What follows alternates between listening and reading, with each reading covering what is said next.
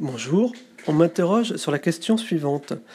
Je manque cruellement de confiance en moi, je me rends compte que cela pèse sur mon travail et génère du stress. Je suis en quête constante d'approbation auprès de mes collègues qui peuvent parfois en jouer. Comment me protéger et surtout comment gagner confiance en moi? Alors ça me rappelle quand j'ai pris la direction d'une agence bancaire de six personnes, j'ai démarré ce poste sans formation de management approfondie et je me sentais pas légitime. Euh, je me sentais submergé par le nombre de tâches à réaliser et j'avais peur de ne pas être respecté et suivi par mes collaborateurs. Donc j'ai ressenti ce que tu peux ressentir. Euh, donc tout ça m'amenait à vouloir être dans le contrôle permanent de tout, dans la méfiance. Quand je voyais des collègues discuter dans les bureaux, j'ai l'impression que euh, voilà, qu'ils se, moquaient ou, qu'ils n'étaient pas à leur affaire. Et euh, j'étais tout le temps tendu, speed. Euh, pourtant, mon bail s'est bien passé et j'étais rapidement promu dans une agence plus importante avec des objectifs de remonter cette caisse.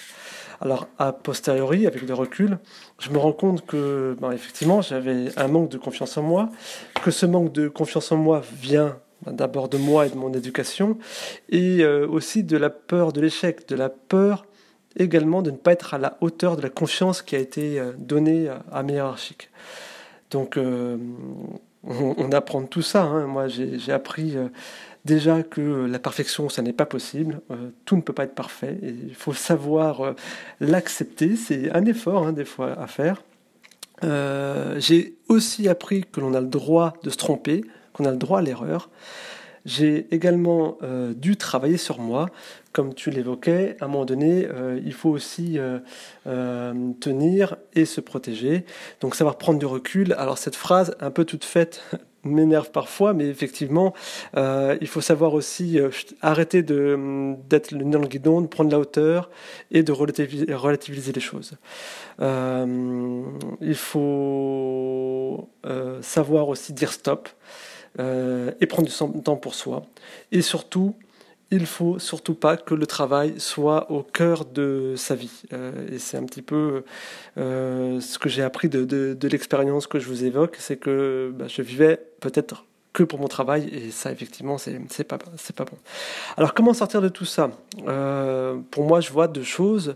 Euh, la première c'est d'apprendre à positiver, à, voir ce qui est bon, à voir ce qui est positif, voir ce qui est bon et ce qui marche euh, dans dans le travail qui est réalisé, voir ce qui est bon et ce qui marche auprès de collaborateurs par collaborateur. Celui-là, euh, il a cette qualité, euh, celle-ci a telle autre qualité.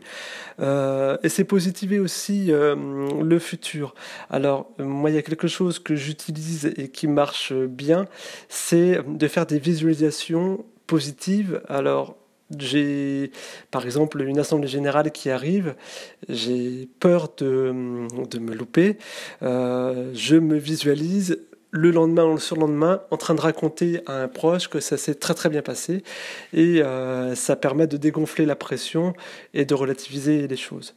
Donc j'espère que cette euh, intervention euh, peut apporter quelque chose et je te souhaite une bonne journée. Au revoir.